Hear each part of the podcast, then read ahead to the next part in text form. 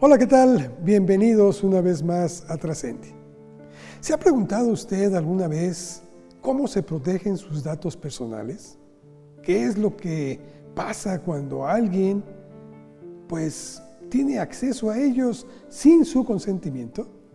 Bueno, pues esto y mucho más respecto a este tema habremos de estar platicando este día con Jonathan Mendoza. Él es el secretario de Protección de Datos Personales en el INAI y seguramente nos va a ayudar de mucho en nuestra vida cotidiana. Acompáñenos aquí en Trascendi. Empezamos. Señor secretario, muchas gracias por aceptar esta invitación de Trascendi para poder charlar con la gente que nos sigue a través de este portal. Gracias. Buenas tardes, Carlos. Al contrario, muchas gracias por la invitación a ustedes y estoy a sus órdenes. Yo quisiera empezar partiendo del lado humano. Quisiera ver si usted nos pudiera contar, porque he visto mucho, está, es una figura que se escucha mucho, que sale mucho y que sabe mucho de la materia que vamos a, abordar esta, esta tarde. Yo quisiera que nos pudiera platicar un poquito de su vida, un poquito de su semblanza, cómo ha llegado a este, a este punto, por favor. Con mucho gusto. No, no soy una persona que especialmente disfrute hablar de, de sí mismo, pero lo, hago en atención a lo que tú me estás diciendo. Soy abogado, Carlos, por la Universidad Nacional Autónoma de México, es mi alma mater, la UNAM. Estudié en la Facultad de Derecho y actualmente soy secretario de Protección de Datos Personales del INAI, el Instituto Nacional de Transparencia, Acceso a la Información y Protección de Datos Personales, que es un órgano ah, constitucionalmente autónomo y más al ratito hablamos de eso. Pero bueno, de formación abogado, eh, inicié la iniciativa privada, ahí fue donde empezaron, digamos, mis primeras actividades profesionales.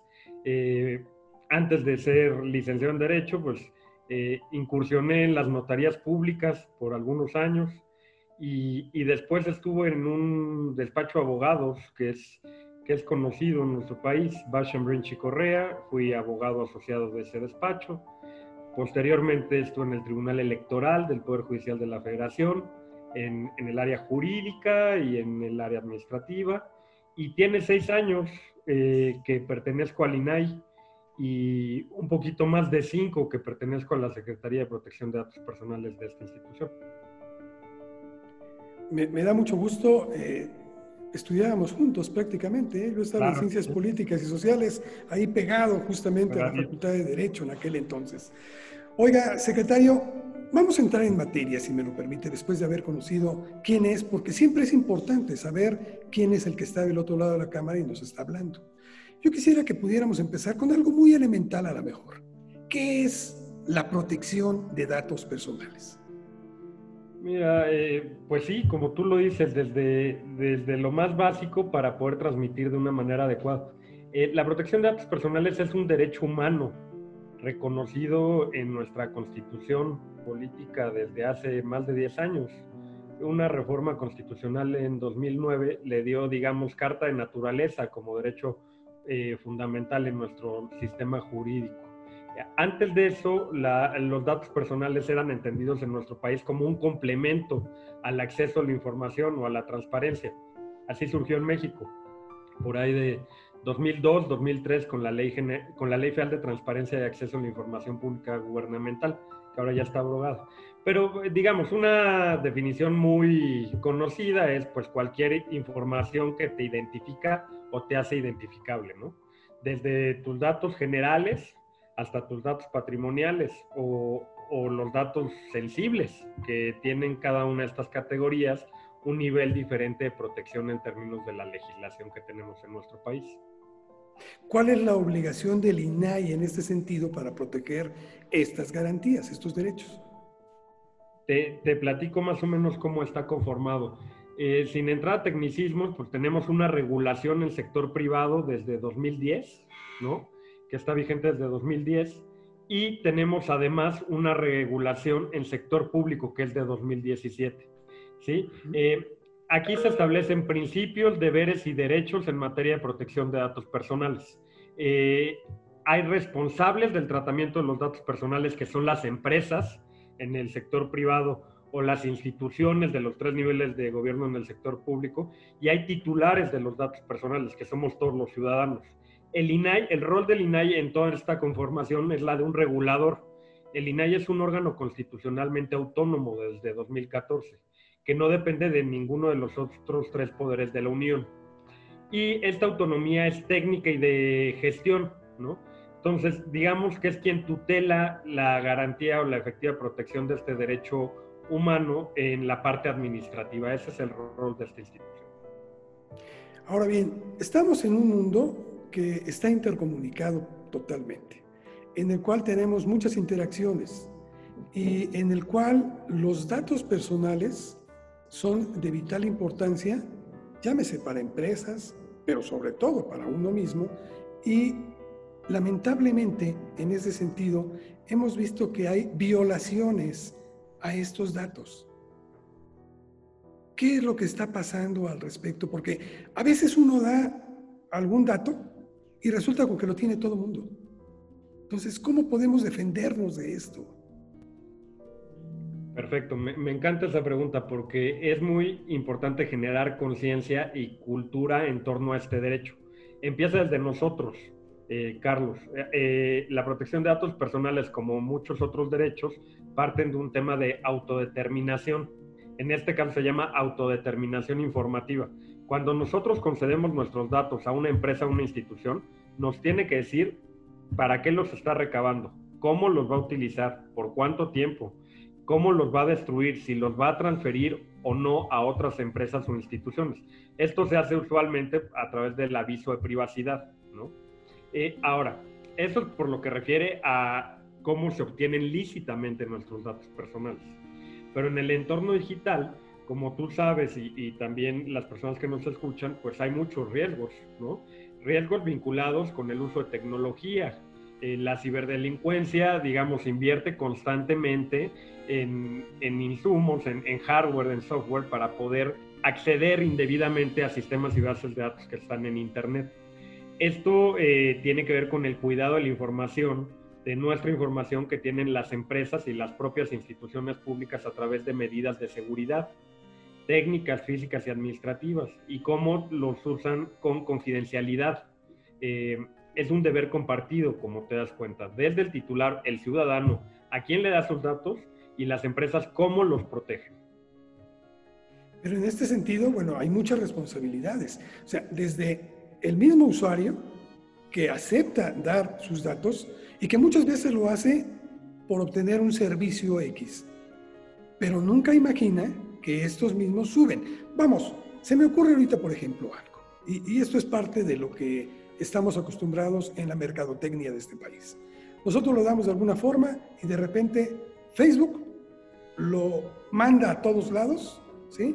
a sus propios anunciantes, a la gente que se patrocina ahí, y resulta con que más tardamos en pedir, por ejemplo, informes de un carro que nos empiezan a llegar publicidad por todos lados hasta tosigarnos. ¿Podemos defendernos de esto? Claro que podemos defendernos de esto. Eh, lo que pasa es que hay que leer la política de privacidad. Eso es lo que te va a decir eh, Facebook o cualquier otro servicio digital. Y si tú lees la política de privacidad, que es kilométrica, ¿no? Eh, ¿Quién se va a sentar a leer páginas y páginas de cómo van a tratar su información personal? Si lo que quieren es eh, formar parte o tener un perfil en una red social o, comprar algo en internet, etcétera. Es un paso que damos casi casi por sentado en la mayoría de los casos. Y ahí empieza el problema, ¿no?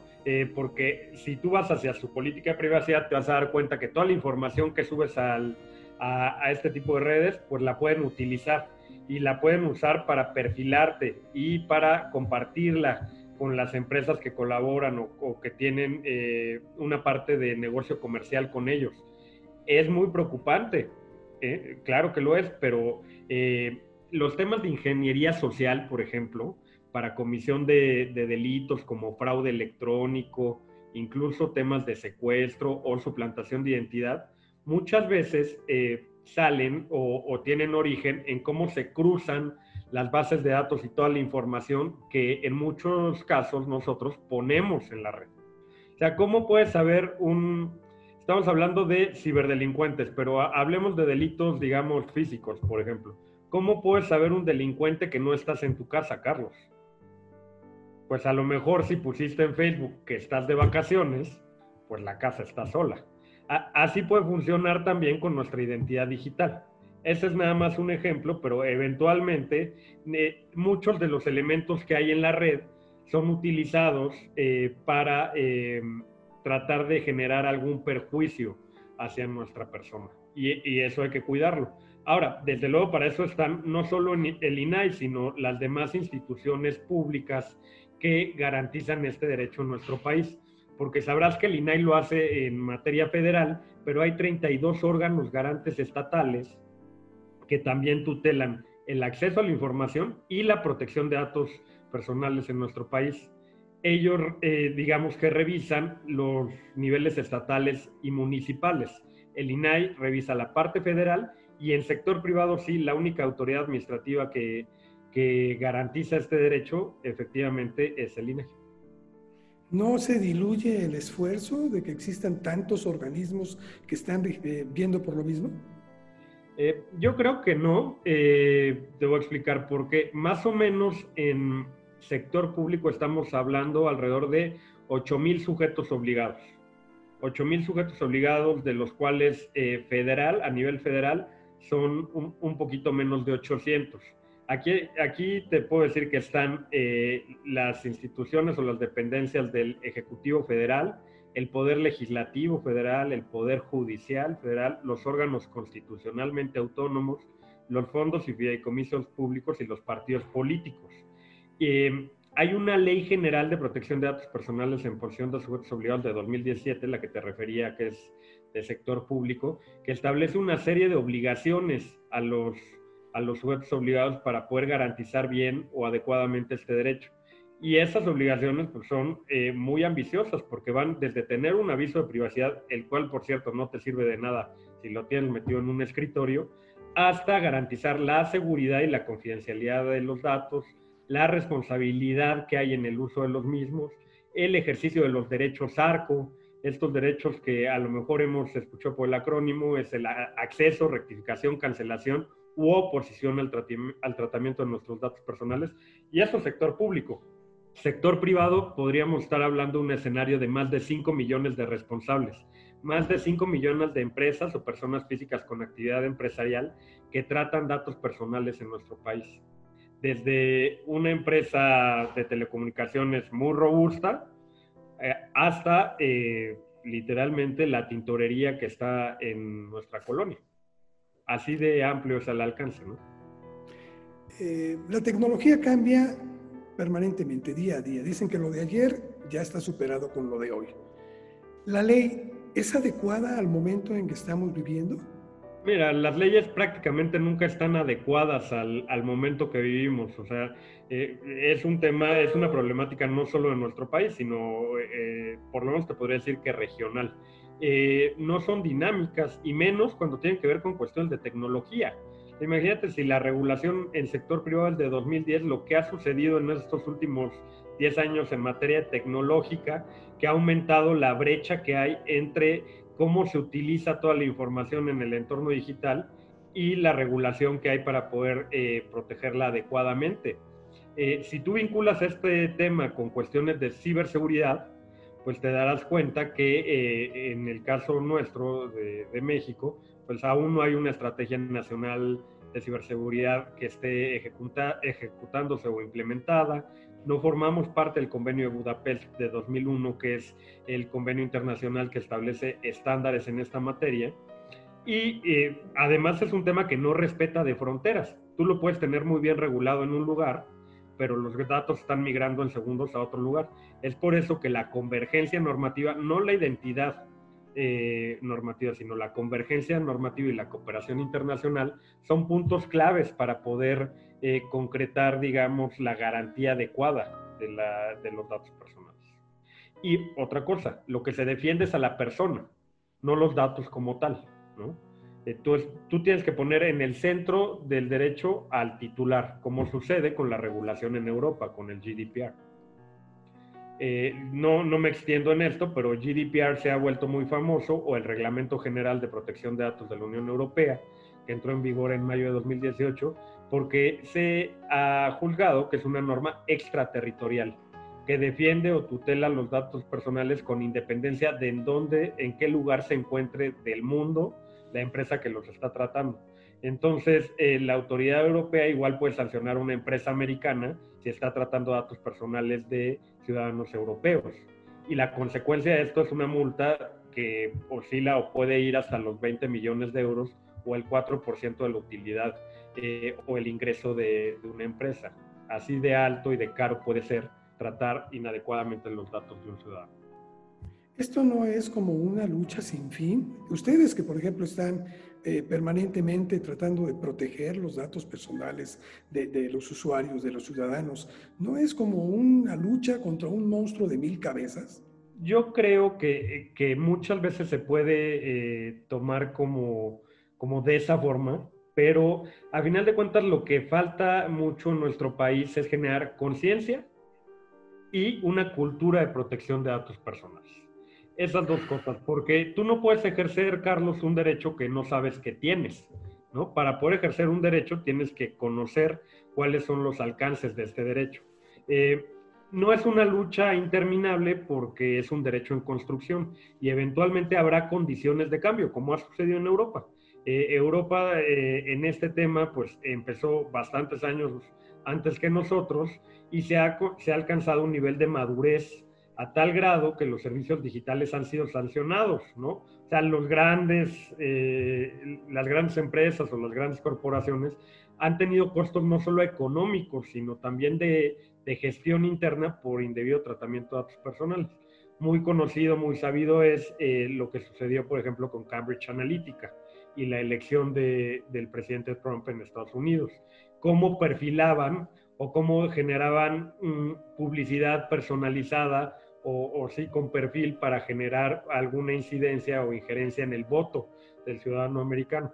Esto tuvo una vinculación con uno de los servicios digitales, que fue Facebook y Cambridge Analytica, y Facebook tuvieron consecuencias eh, de sanción eh, por los reguladores en Reino Unido, por lo que refiere a Cambridge Analytica, y en Estados Unidos, por lo que refiere a Facebook, fue una multa de 5 mil millones de dólares, lo que tuvo que pagar Facebook, además de eh, aceptar una intervención de la autoridad en la revisión de los procesos de gestión de la, empresa. La ley con la que contamos ahorita, con todo y las limitaciones que puede tener por razones eh, ya expuestas hace unos momentos, ¿es la misma para la iniciativa privada que para el sector público? No lo es. Eh, eh, te, comentaba que la ley del sector privado es de 2010, es la ley federal de protección de datos personales en posesión de los particulares, y la ley del sector público es de 2017, es la ley general de protección de datos personales en posesión de sujetos obligados. Eh, por la temporalidad de, las normas, Carlos, o el tiempo que transcurrió entre la emisión de una y otra, además de que hubo una reforma constitucional intermedia de 2014 que le dio autonomía constitucional al INAI, hay asimetrías en el derecho humano en nuestro país. Es decir, que tu, eh, tu derecho puede ser mejor o peor función de si eh, se está tratando por eh, una institución pública o una empresa. Te pongo ejemplos. la portabilidad de datos personales, que es, que es una vertiente del derecho de acceso, o puede ser considerado como un quinto derecho en esta materia, está regulada en sector público, pero no está regulada en sector privado. Entonces, si tú pides portabilidad de sector público al sector privado, tienes regulación o obligación de la institución a darla a la empresa, pero no, a la, no la empresa la tiene para resguardarla en términos de hacerla portable posteriormente. Las notificaciones de vulneraciones de seguridad a la autoridad, al INAI, cuando hay incidentes de seguridad, que es todo el tiempo, ¿no? Tú lo ves todos los días, hay noticias vinculadas con, con esta situación. Eh, usualmente dicen que los hackearon. Eh, el término hackeo es, se ha utilizado, se ha abusado de él porque no, no es correcto eh, decir que los hackers son los ciberdelincuentes, son cosas totalmente distintas, ¿no? Eh, pero bueno, la ciberdelincuencia accede de formas no autorizadas a sistemas o base de datos y hay una obligación de notificar a la autoridad en sector público cuando sucede esto y en sector privado no. Hay medidas precautorias y medidas de apremio en sector público, en sector privado no. Y, y, así como esto, pues hay muchas otras diferencias que generan asimetrías en el derecho a nivel país. Y no sería prudente, o qué es lo que falta, no sé si es voluntad política, si es falta de conocimiento, si es darle poca importancia, para poder igualar, por lo menos en una misma ley, a unos y a otros. Yo creo que es un tema de técnica legislativa. En su momento, cuando se iba a emitir la ley general, el INAI hizo un pronunciamiento eh, hacia las cámaras del Congreso, eh, sobre todo a la Cámara de Senadores, señalando que estimábamos relevante que existiera una ley general que regulara este tema para, con principios generales para ambos sectores, y luego leyes federales eh, o, un segundo libro que diera sus peculiaridades, que sí las tienen, eh, cada uno de estos sectores, ¿no? Para, para generar justo lo que ahora está pasando, ¿no? Para que no se generara lo que ahora está pasando, más bien. E, esta distorsión o esta asimetría que hay en la regulación.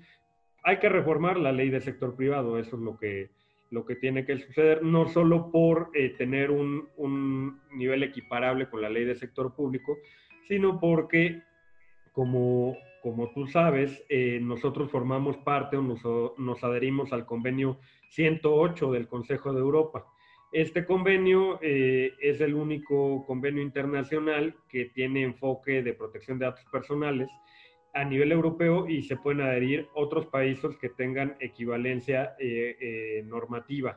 En ese sentido, nosotros nos adherimos en octubre de 2018, pero este convenio que te platico es de 1981, ¿no? Entonces, ahora lo que existe es un convenio 108 Plus o convenio 108 modernizado o protocolo 223 que está más adecuado, ajustado a la regulación de, Europa, al Reglamento General de Protección de Datos o a GDPR. Y para poder acceder nosotros a esta adhesión al convenio 108 Plus, pues tenemos que reformar nuestra ley de sector privado para tener un estándar global que se acerque más a un estándar global de convergencia ¿no? y que permita la protección de nuestros datos no solo en el país, sino afuera del país. ¿Y esto lo veremos pronto o es todavía esperar como carta a Reyes?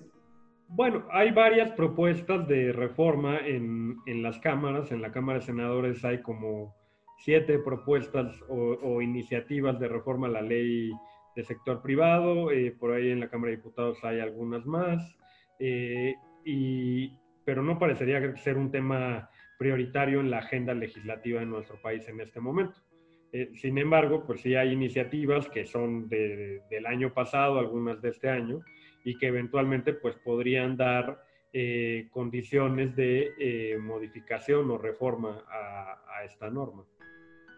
Tú hace un momento comenzabas, secretario, que dos, dos, delitos que son gravísimos. Uno de ellos, por ejemplo, secuestro, ¿sí? Y, y algún otro en contra del patrimonio directamente de las personas.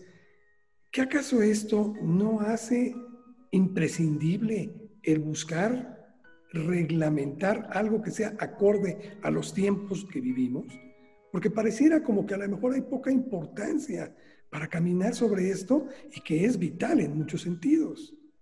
Ah, hay regulación. Eh, en materia de delitos, el instituto no tiene atribuciones, ¿no? Lo entiendo. Ah, hay dos delitos eh, solamente regulados en la ley del sector privado vinculados con protección de datos personales, pero eh, con independencia de esta situación, pues hay, eh, hay regulación y que da atribuciones a la ahora Guardia Nacional, que antes era eh, la Policía Federal y la Policía Federal tenía una división científica, o, la Policía Cibernética es conocida en ocasiones de esta manera. Esto en materia federal, en, en materia estatal también hay policías cibernéticas en los estados yo lo que creo es que hace falta hacer una revisión integral de, la regulación que hay, no solo a la protección de datos personales, sino a las cuestiones que están vinculadas con, esta protección, como son eh, cuestiones de ciberseguridad, como te lo comentaba, y eventualmente ciberdelincuencia, ¿no? ¿Cómo, cómo se puede integrar toda es, todo este andamiaje normativo para que sea efectivo?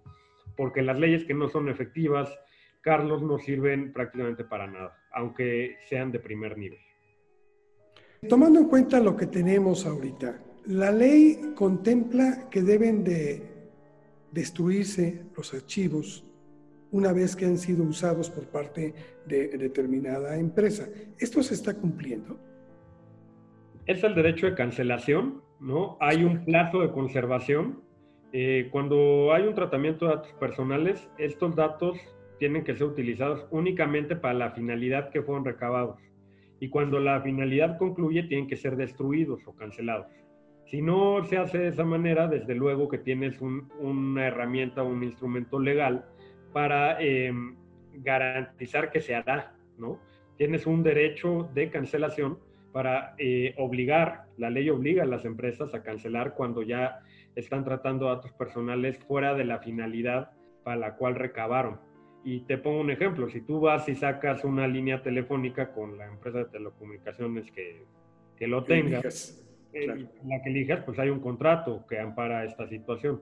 Después de, que ese contrato no es renovado, no tendrían por qué estar tratando sus, tus datos personales, a menos que hayas autorizado, Carlos, en el aviso de privacidad una finalidad secundaria, como puede ser el mercadeo o el marketing. Si nosotros no leemos el aviso de privacidad cuando vamos a contratar la línea y, ya le firmamos porque queremos que nos den el nuevo, el nuevo teléfono, pues no vamos a tener posibilidad de eh, poder accionar algún mecanismo legal posteriormente en contra de esta empresa porque traten nuestros datos para enviarnos, por ejemplo, publicidad, porque el momento para oponernos al tratamiento de, esos datos para esa finalidad era cuando firmamos el contrato.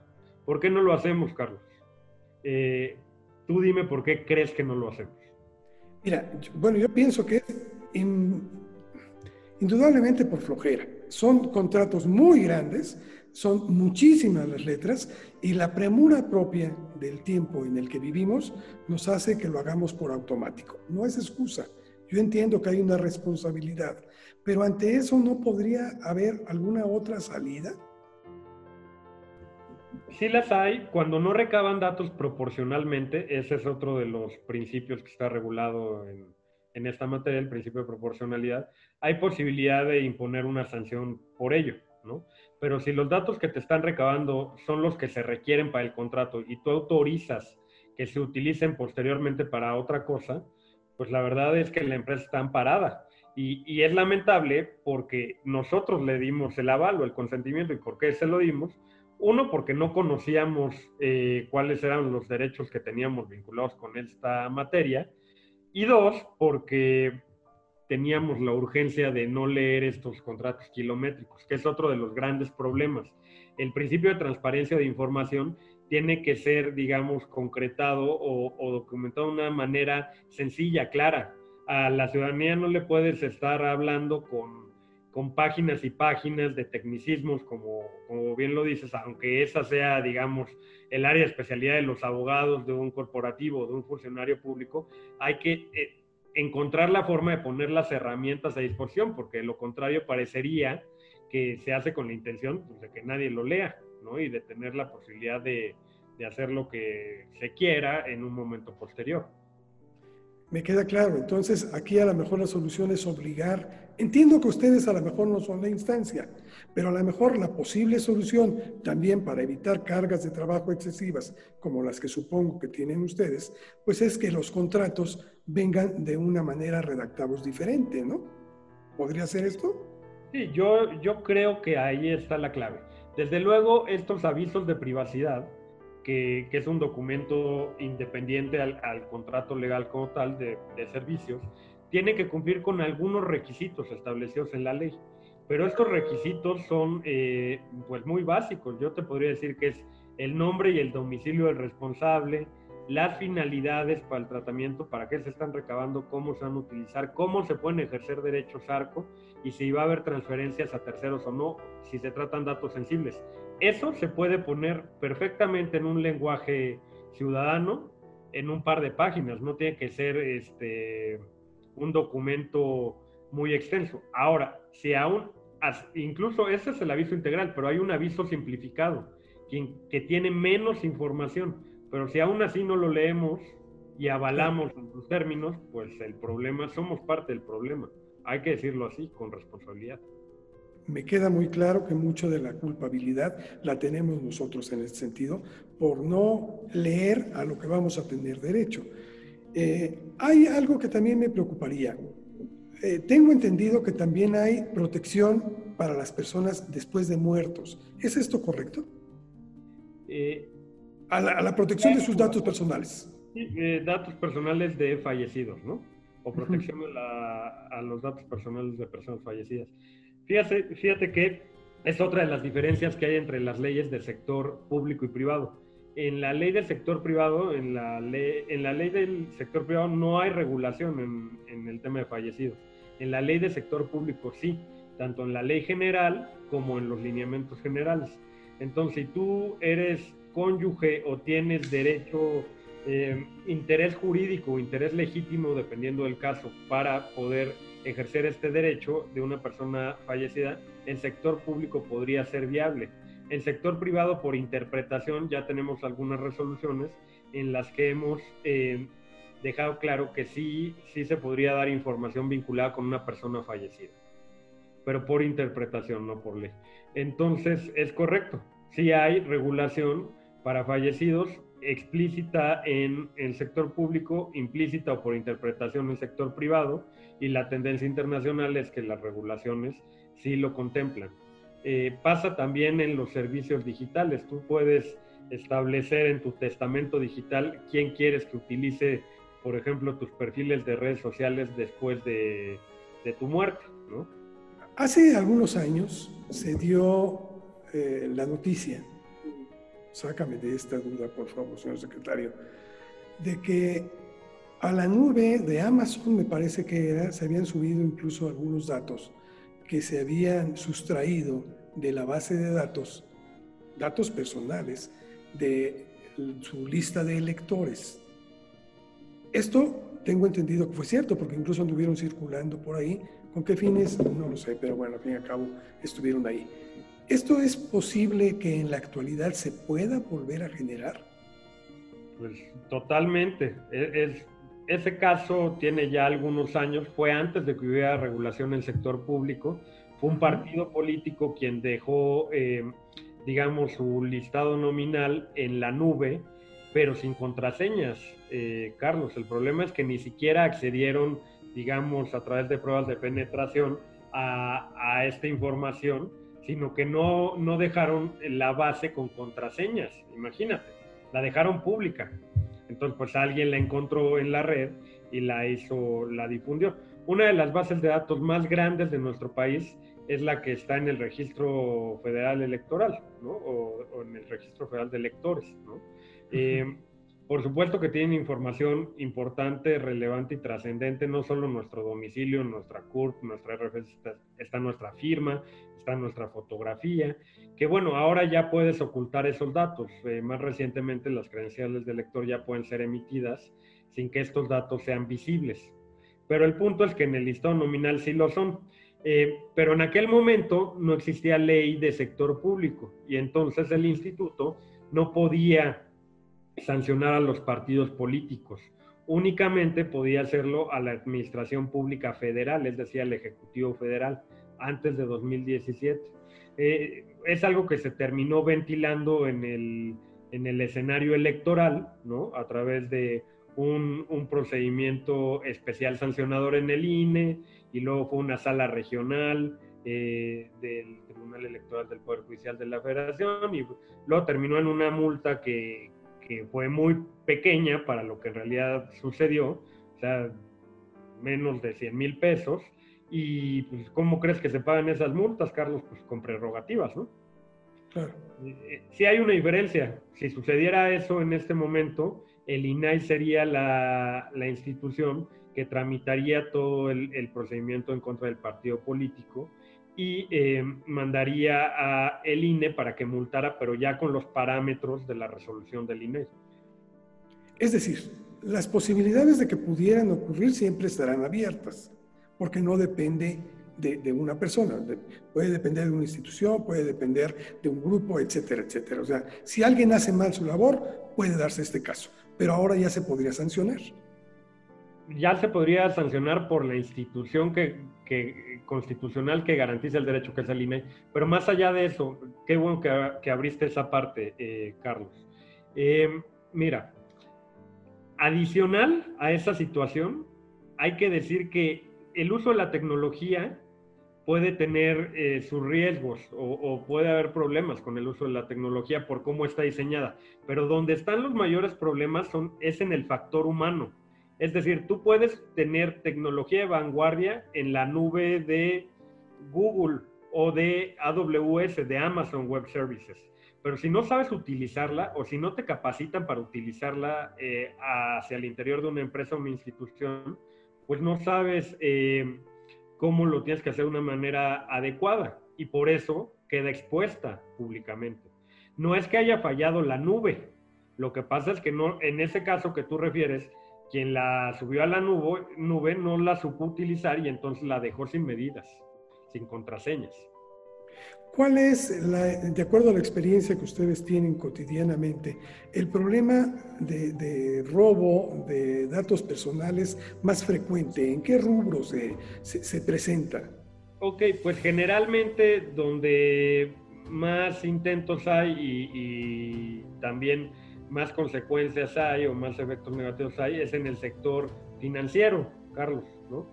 Obviamente porque la utilización de, banca en línea y de servicios digitales de instituciones financieras pues tiene que ver con dinero líquido, ¿no? Dinero virtual, pero que si tú accedes a, la banca electrónica de alguien eh, de una forma inadecuada, pues puedes extraer directamente esos recursos y tienes un beneficio directo para enviarlo a otras cuentas, ¿no? Eh, trasládalo al, al aspecto físico o sea, si tú, si una, no es lo mismo que un asaltante se lleve tu cartera y el celular a que se lleve tu coche o entre a asaltar tu casa. Ese es el sector que más buscan vulnerar eh, y aparte es el que más robusto en temas de seguridad es en este momento por la cuestión económica.